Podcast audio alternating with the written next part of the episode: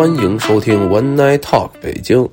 Hello，大家好，我是 Jenny。嗨，我是 Sherry。嗨，我是阿东。Hello，我是蔡哥。上一集我们有聊到关于一个中国内卷的一个现象，今天就想要来聊聊一个相反的一个呃现象吧，叫做躺平。不知道大家最近有没有听过“躺平”这个名词？我首首先，我觉得就是比起我们上礼拜讨论的卷的话，我觉得躺平感觉是更多人会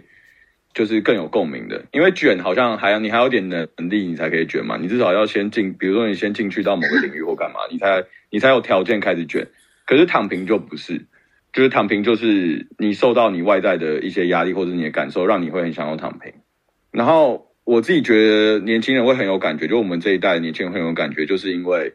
比起我们上一代人，我们其实要生存下来更简单了，就是我们饿不死。可是有一个问题，就是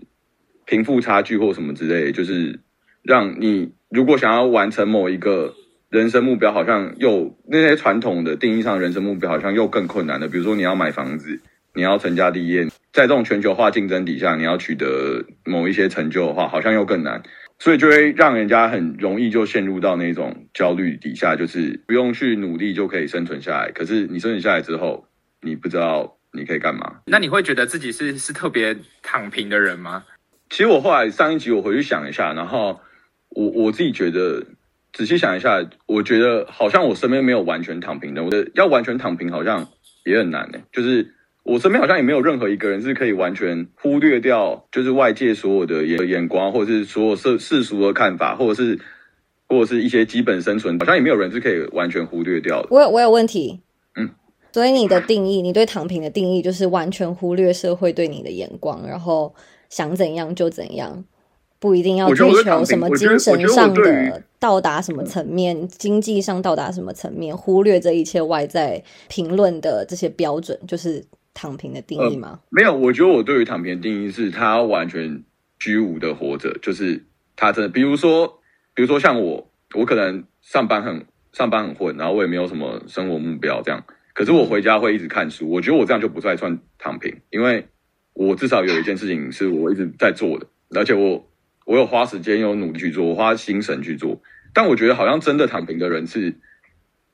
他真的会是活的感觉，是你会问他，他到底在冲南小那种。对，我觉得这种对我来讲，好像比较像是真的躺平的，就是他，你会觉得这个人活得很像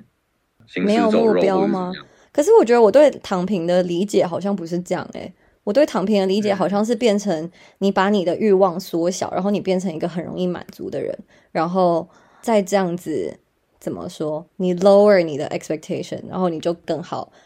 达到那个所谓自己快乐的标准，而不是别人帮你定义快乐的标准。就听起来好像对你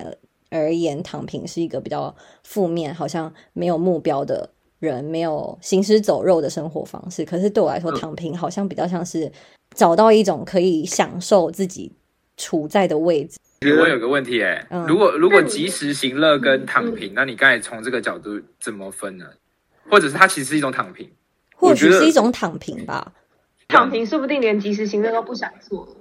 我会比较认同薛宇这种，因为对我来讲，我会觉得卷跟躺平好像是两个极端的光谱。我我就看这个东西的时候会这样想，所以听起来我其实没有完全，我刚刚可能听讲讲起来很负面，但是对我的认知来讲，我觉得任何你处在任何一种极端的时候都不太好。所以像娟你刚刚讲的那种 lower 你的 expectation 这种，对我来讲比较像是我们等一下可能会讨论到的解法，就是在、哦。在躺平跟内卷中间，你可能会你还是有点卷，可是你可能大部分是偏躺平这样，然后你又没有没有完全放弃你对物质或是生活上一些的追求，可是大部分的时候你在心理上是很富足或是很简单的可以达到，那可能就会是我的解法这样。啊，那你之前自己有想过要躺平吗？还是你对你来讲，现在就是你觉得其实你你你生活的挺好的，你就是照这个节奏，然后我我没有认真工作，然后我回家看书，虽然不是躺平，但我就过得很好，我也没有想要调整我现在生活的状态。我觉得我一直都是偏躺平的人，可是总是有东西把我拉回去，就是比如说我对物质还是有一点追求，所以我就发现我好像不能纯粹这么躺平。然后第二个是我发现我好像没有一个东西让我真的这么热爱，热爱到我每天一直狂做这件事情。我也觉得，就即便是看书这件事情，我也试过。我觉得我可能 maybe 我可以有一天狂看书，可是我不像某些书虫，他们可以比如说狂看个几年或什么之类，我也没有到那种程度。对，所以就会变成说我我想要躺平，可是我也没有躺的那么爽。嗯我在躺平的时候，我会觉得我会意识到，或者我会感觉我很废。那对某些人来讲可能不会，他可能有什么事情是他真的超级热爱的，他可以很偏躺平这边。我刚才定义，我觉得如果你有热爱的事情，然后你你你花投注很大量的心力去做的话，我也不觉得你这样算躺平，但你可能很偏躺平这样，就因为你没有要跟别人卷嘛。可是你不完全躺平，是因为你还是花了很多心力在执行这件事情上面，所以你可能也没有那么的躺平这样。我那我觉得就可能是跟内卷一样，就是好像没有所谓完全性的躺平或完全性的内卷。可能内卷某些人是只有在生活中有内卷，或是在职场上有内卷，或是比如说人生进度上、婚姻、感情什么有一个内卷的状况。躺平的话，也是不一定在。方方面面就不是你废，你就是十面全废，就可能只是三分之二废。就可能我觉得我自己的话，我原本以为我是一个很 competitive 的人，但是这几个月下来，我一直在想换工作。人真的是找工作越找不到，你就会整个人焦躁，然后看到所有人都在其他的跑道就一直进步，你就会越来越紧张。然后到现在，at some point，你就会觉得还是就算了，反正现在工作也没有那么不好，还是我就说服我自己，反正薪水也没有到很差，我在这边也过还不错的日子，为什么一定要跟别人一样去比？然后我好像就很容易让自己被自己说服，就会发现是不是我也是一个在工作上面算蛮躺平的人，但不代表我对我现在工作不尽心尽力。我觉得我在现在这个职位上，我还是一百 percent 做该做的事情。那你这样听你讲，其实也是一开始你觉得你是一个可能愿意竞争的人，然后是随着时间你才慢慢觉得，哎，好像是不是如果在非常竞争的心态，你会特别的不开心？你以前在其他场景也有这样的发生过类似的调整吗？还是这个是这一次才会突然有的一个新的转变？可能就生活所逼，就是现在你好像一时之间疫情啊，你也你也没办法找到更好的工作，你也不能一时说想回台湾就回台湾，想去别的国家就去别的国家，所以就觉得那不然就算了吧，反正我现在也没有要急着，例如说养小孩，或是我有我有家里有什么经济的压力需要我来帮忙承担，好像都没有这些太大的烦恼，所以就觉得那不然就算了。再努力要干嘛？哎，那你觉得你从你没有想开到现在想开，你觉得你情绪上有什么变化吗？变化就老实说，就可能就像开这样说的，我觉得我没有百分之百，就很难有人百分之百躺平吧，就是很安逸在现在的生活里面，因为可能我本身个性的本质不是这样，所以还是会有很多 up and down，就是我还是会觉得有的时候啊，说服自己，那今天就可以开开心心的就。工作忙了一天就算了，可是有时候工作反而很闲的时候，你就会开始觉得，嗯我到底在干嘛？下一步到底是什么？所以其实他好像没有一个很稳定的心态。我不能完全说我现在就觉得很开心、很满足，只是他是每天有一种起起伏伏的感觉。我不知道其他人啊，雪雪芙你会有吗？我是说，可以去想，就是驱使我们自己不躺平的原因是什么？比如说，今天你还是一丝的有想，就是想要换工作啊，或者是想要呃，比如说你你想要赚更多钱啊，你的花你的开开销变大、啊，这些都是驱使你，至少你不能完全躺平吧。嗯就像我自己，我有时候会觉得，哎，其实我不工作，假设回台湾，然后就随便找个工作，然后这样过着日子也可以，但是就是会有一个意念或者什么，就觉得，哎，不行，我不能就这样认输，我好我好想再去闯一闯，去做什么事，就会有这种想法的时候，就让我不得不去去跟人家一起卷，就没办法接受躺平。我觉得主要跟个性也有关系吧，就我觉得大家其实个性个性也占多数，生长环境，然后加上可能自己也没办法有这样的条件说，哎，我完全躺平，什么都不做。所以 Sherry，你有曾经有特别明显的躺平的心态吗？或者对你来讲，你的躺平是长什么样的？我根本没躺平过，我也不知道。我真觉得有，比如说我现在这份工作，我就觉得，哎呀，每一天这样子日复一日的，其实就蛮想要去就躺平的，因为开始对，比如说对生活啊、对工作啊，就充满那种就很疲倦的感觉。其实不会焦躁，反而是有点疲倦。然后疲倦到觉得，哎，其实我今天不做也没关系，明天做吧，明天不做也没关系，后天做吧，就开始拖延，开始疲倦，没有热忱，就会觉得这个地方就会让我有点躺平。偏消极啊，就这个这个这个生活的态度，对吧？这样躺平是不是跟摆烂有点像还是会？有一个，听起来有一点哎、我有想过，但是但是我觉得摆烂是完全什么都不管了，就是你什么都我我就放在那边，我我连动都不想动，我连有有想要去隔天想要去做它的那种动力都没有。但是躺平至少哎，我还还还是有做一点事，只是很就不影响别人的前提下在做这样，。我觉得，我觉得躺平对我来讲，感觉是那种就是要境界很高的人才做得到。他可能已经就是感觉经历了一切或怎样，他最后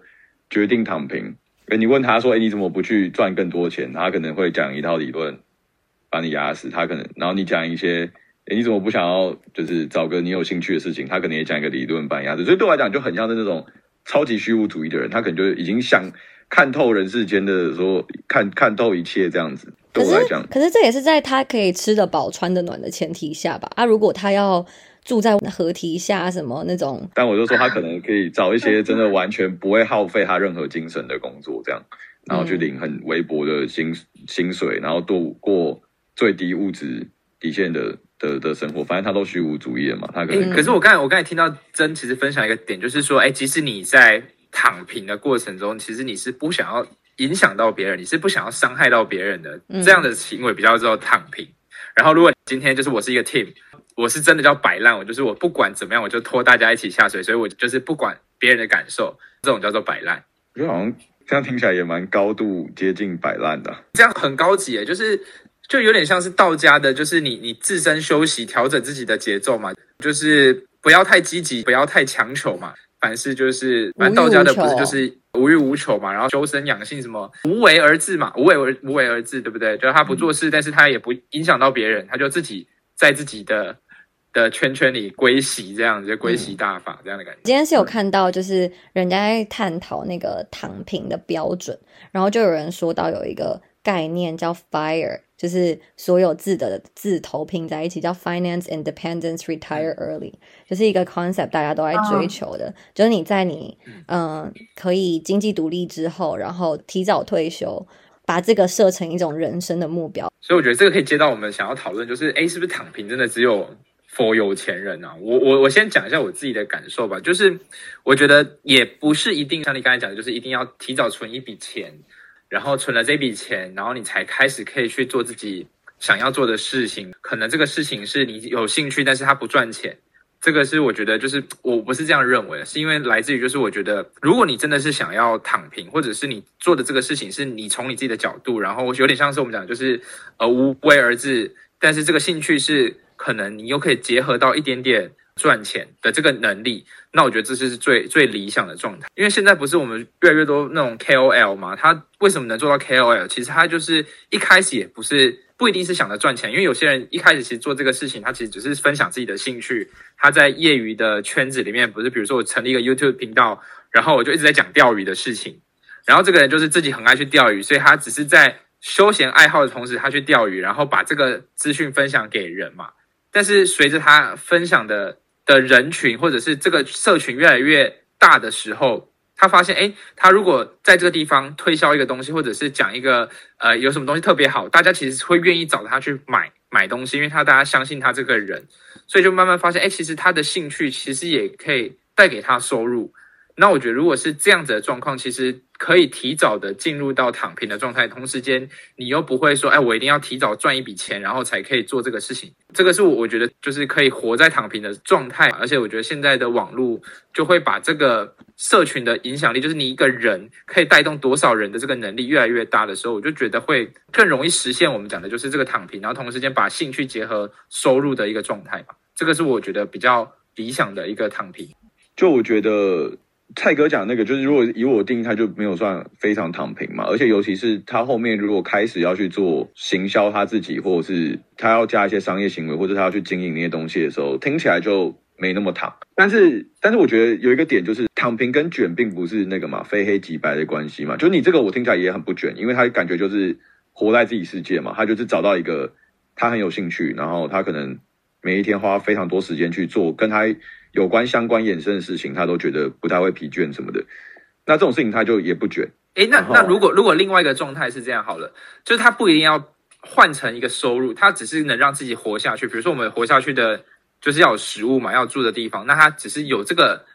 交换当 Seven Eleven 店员，对对啊，或者是或者是就是打工换宿啊，他只是想要找一个地方住，嗯，然后这种的、那算躺平的一种吗？不是被世界所看待的那个价值观，然后去驱动你要赚很多钱，他只是想要活下去，然后活着有兴趣，然后活在自己喜欢的模式，不去做勉强自己任何东西的那个状态呢？我觉得这就是我觉得很棒的生活方式啊。但是对他就可能非常偏躺平那边，但是我觉得他同时又又可能活得蛮有活得对我来讲可能更有意义嘛，因为他可能有他的热情所在。我觉得有两种人，第一个，第一个就是财富自由的人，第二个就是心灵自由的人。你就就这样，嗯就比如说你钱很多，你就可以想干嘛就干嘛。然后第二种就是像你刚刚说的，他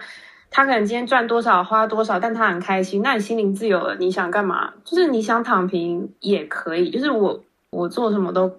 都不为这种世俗眼光所束缚，然后我就我就我就这样。但是别人看来可能他这样子是躺平，但他自己不这么认为，所以他可有资格可以去躺平这样。所以我觉得这两种人可能就是能够最体现说啊，我他们就别人看来他们就是躺平啦，但是我觉得大多数人可能还都是光谱中间这些人，还是会在意一点别人眼光，还是想躺平，还是想努力，就是还在那边挣扎这样。我是想要问你说，如果你真的财务财务自由了之后，你觉得你是会躺平的人吗？我理想中当然躺爆啊！我直接躺，我一我躺在床上，我二十四小时都不要起来，我就我整天就这样，我钱我钱这样如流水的花。我的理想中是这样，但是我觉得真的你，我就开始在那边滑网购，干嘛就一直狂花。真的你会吗？你不会觉得这样的日子过三天很无聊吗？不是，所以这是理想中啊，我就是爽啊，我就在那边躺。但是我觉得，真正如果你真的白手起家，靠自己赚了真的超多钱的那那些人，他他就会更想想赚更多钱，钱永远赚不够啊。就是现实中你还会想赚更多钱啊。但其实我不知道哎、因为我觉得我觉得躺平这件事情，它就是一个很很 shallow 的两个字。就我觉得它并没有什么太多像内卷，它是一个现象，是一个什么躺平。我觉得好像就只是因为内卷而存在的两个字。就是没办法有一个人可以到达完全的躺平吧？我觉得他不是可以去用你的财富多寡来去断定的一种心理状态。我觉得比较，嗯，可能就像 Sherry 说的是你心比较心灵层面的吧。就是我说，我觉得我的看法这样听起来好像会跟你有点完全不一样，是嗯我反而觉得天躺平的这个现象是很显然的，在尤其是我们这个这个世代嘛，就是我们这个年纪差不多这个年纪的人里面，就是我觉得内卷是一个内卷是可能比较少数人，但是因为他的那个他造成的现象太太极端或什么，所以很容易注意到他。可躺平反而是我感觉大多数的人都会，虽然说没有办法完全躺平，但是可能都会。一直被拉着往那方向走，就好像我真的不想往卷那边，我不想去跟人家竞争，不想要活在这么活这么累，那就一直往躺平。然后原因就会是像我刚刚讲，就是我们也不用想着怎么样养活自己，我们就自然而然都可以活着。但是我们想要达到，比如说赚存一点钱或什么时候，感觉又非常困难。嗯然后存，然后尤其是可能要到某一种目标的时候，又有难度。然后我又想到一个是，还有一个点是我们现在的生活太容易被跟我们无关的东西影响，比如说全球化，比如说哪边发生战争，可能可能我们就吃不到某个东西之类。就是我们现在的生活太容易受到一些真的不是我们可以掌控的事情去影响的，或者是你讲的，就是突然有个疫情或什么的，我就突然不能出国或什么之类的。那这可能就是以前的人比较不会遭遇到这件事情，因为他以前他所定的计划那些可能至少那些因素跟要素都是相对会比较少的，然后种种这些东西加起来就会造成很多人就很想躺，但他们就也一样嘛，就像我们刚刚讨论，他可能也发现真的躺上去，他就会发现干超无聊的，或者是他觉得更没意义，这样他就还是起来一下，但他好像就会很纠结的，就是在这两边里面一直游来游去，游来游去，然后那个状态不是非常好的，所以我觉得反而内卷跟躺平，我觉得很有趣，就是其实这两个现象我都觉得好像都可以观察到，你会看到蛮卷的人，你也看到有些人就好想要躺平这样，当然他可能不一定真的有完全躺平。其实我我一开始在想这个躺平的时候，我比较想到的是，就是我不知道你有没有听过一个就是生物现象叫什么习得性无助。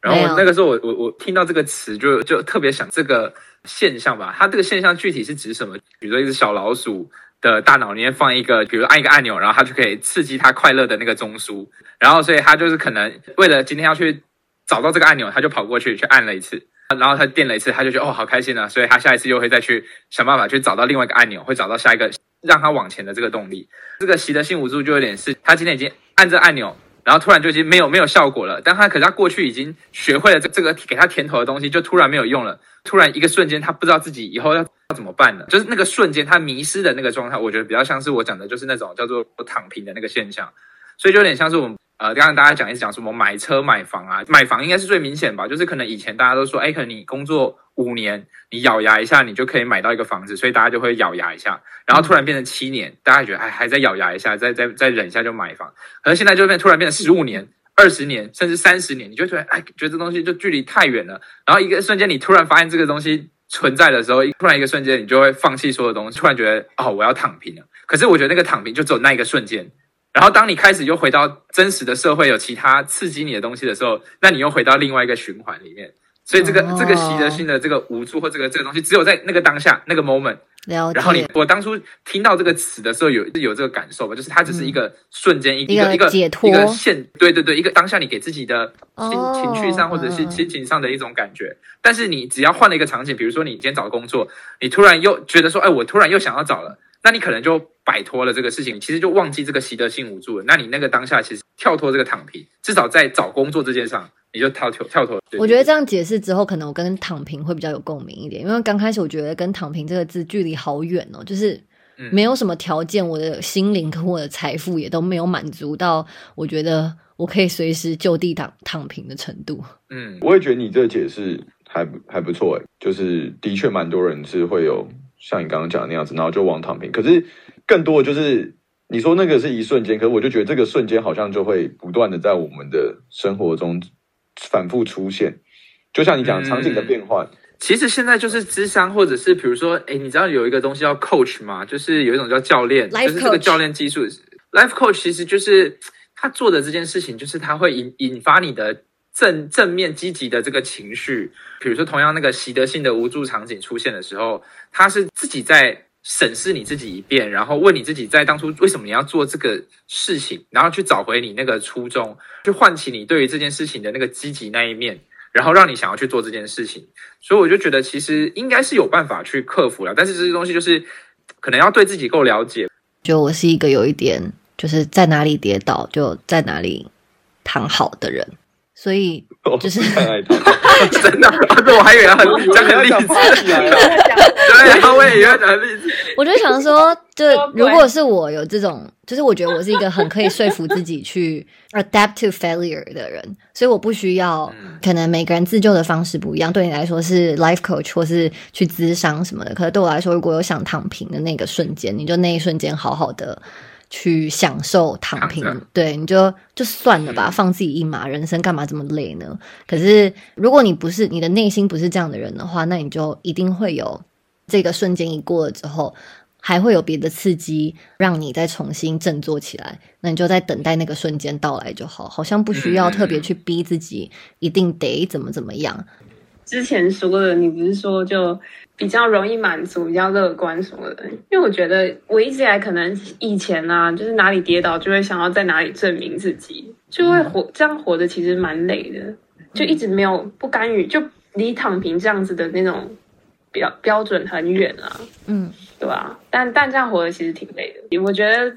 就是嗯，可能长大以后就应该说出社会之后，我觉得就是支撑我这样。就是在用什么心态去面对这个这个社会的时候，比较像是我会去找一个 role model。比如说进研究所的时候，我就想看一下，哎，哪一个人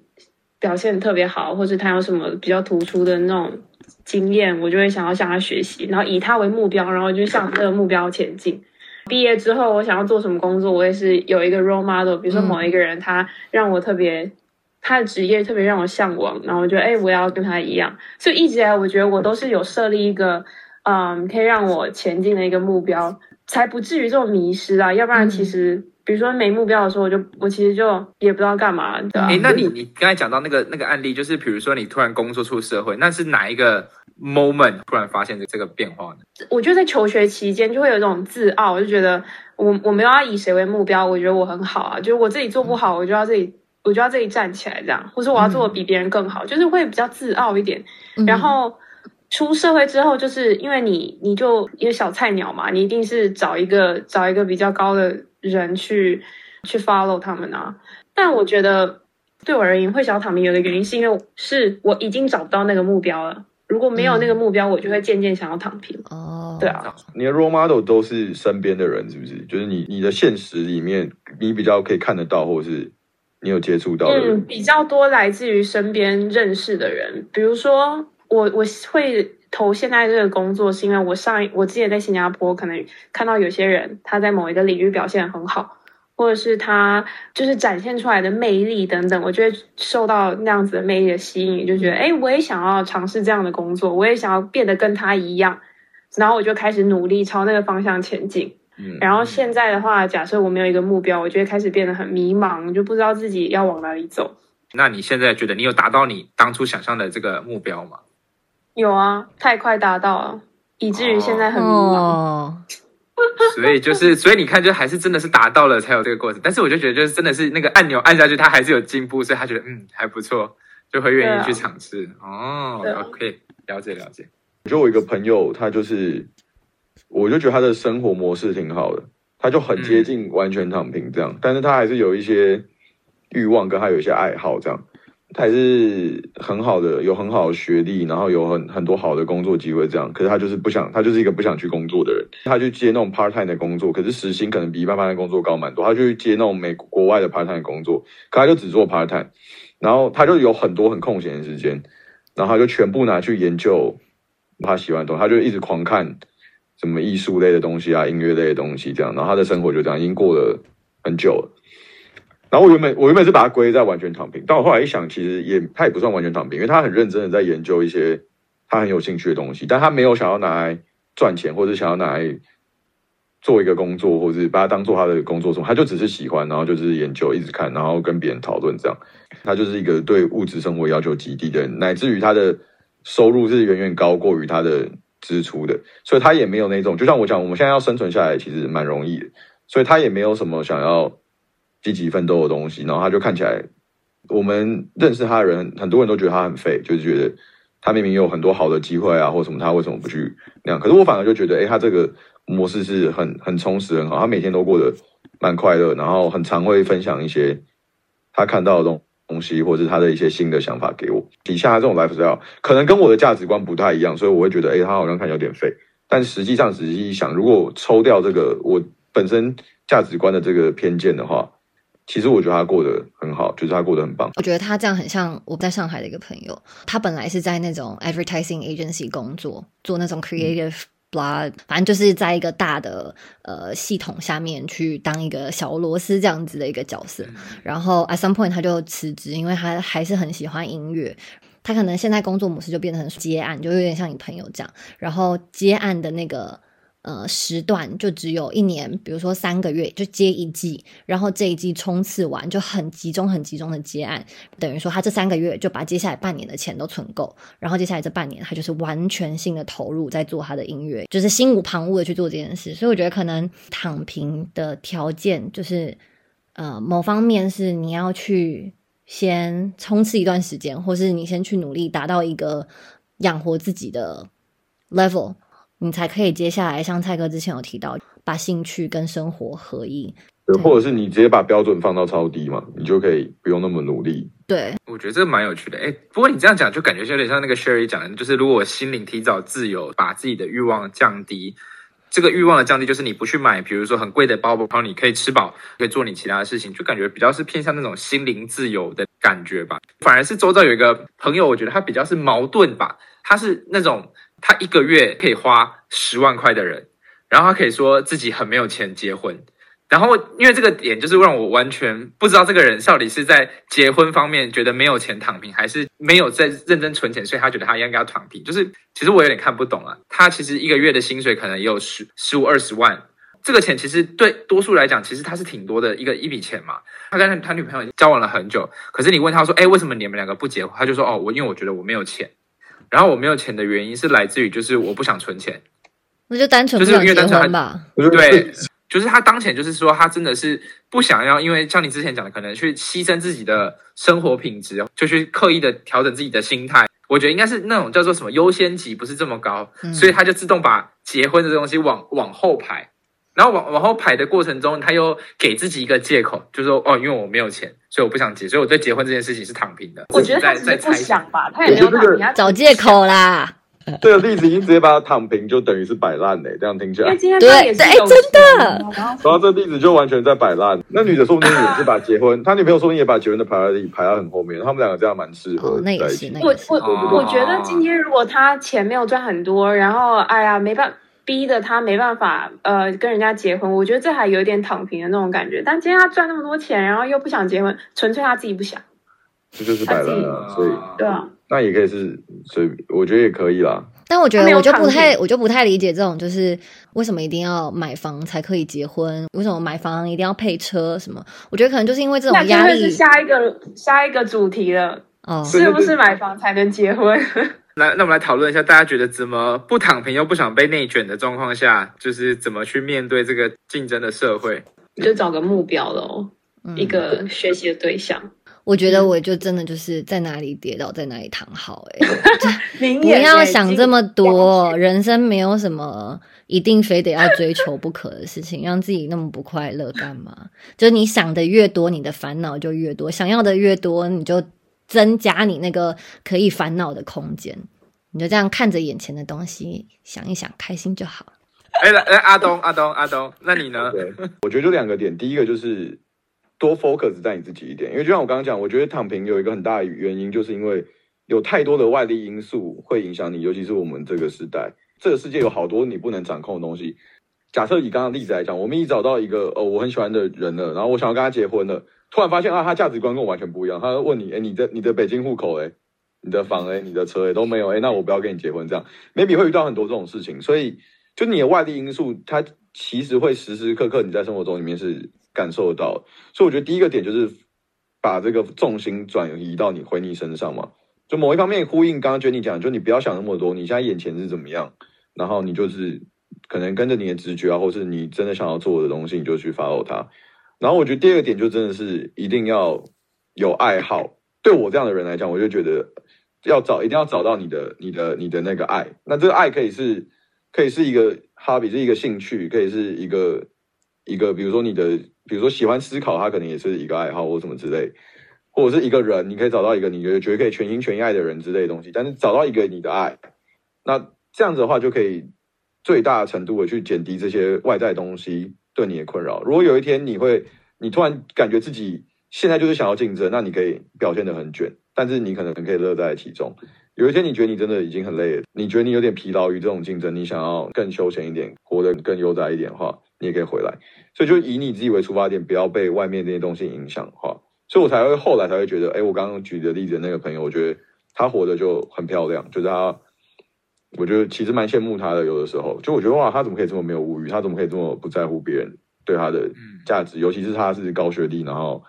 其实有很多好的机会的时候，但他就是不不管这些东西，他就是他就是喜欢他喜欢什么东西，他就把所有的时间跟他的精力花在他喜欢的东西上面，然后让他自己变得很快乐，这样。了解，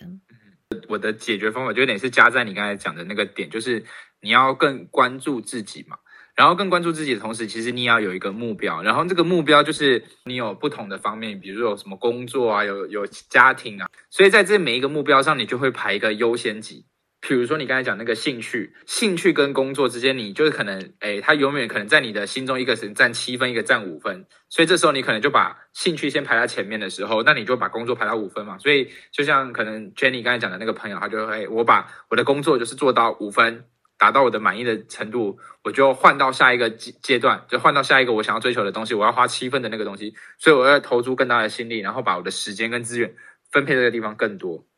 然后我觉得这个就是一个比较好的方法吧。可能到某一个阶段，我自己曾经也是有一点突然像达到了一个目标，然后你就不知道下一个步你要走哪里了，就好像你怎么走，其实你也可以过得很好，就是有点是浑浑噩噩吧。然后也是因为我好像听到什么一个心理学的课还是什么，它叫什么生命之花。一个人，然后你会有比如说家庭啊，有工作啊，有生活什么，它会有画成一个轮子，然后你就自己在上面画一个自己觉得你当前的这个状态最理想的分数是几分，然后你画出你现在的分数，你就把就去问你说，哎，自己为什么这个东西现在可能是三分，然后为什么你想要达到七分？那你觉得这个达到这个七分到底是什么样的状态？你就要逼自己去把它想出来写出来。这个过程中，你就会发现说，哦，原来我对某个东西只是很满意的，比如说我的工作。所以我可能已经不想在工作上面花这么多努力了，所以我可能要在你的兴趣上，你现在只有三分，你想要变成七分，所以你要怎么从三分到变七分，你就会花更多的时间、更多的努力在这个地方，然后就会帮助你自己看清你想要在什么地方去投入吧，然后就就会突然开悟吧，突然你在工作上你可以躺平一点了，然后你就可以在另外地方可以更加努力，靠你自己内心想做什么，然后就去完成它。这个应该叫什么 labor of love 吧？就是你做的东西可能不一定有回报，但是就是你做的很喜欢、很开心这样。有啦，labor of love，是 labor of love 吗？我听错了。labor of love，对，爱的劳动嘛。谢谢翻译耶，好好二哦。那就这集就先到这边。谢谢大家收听。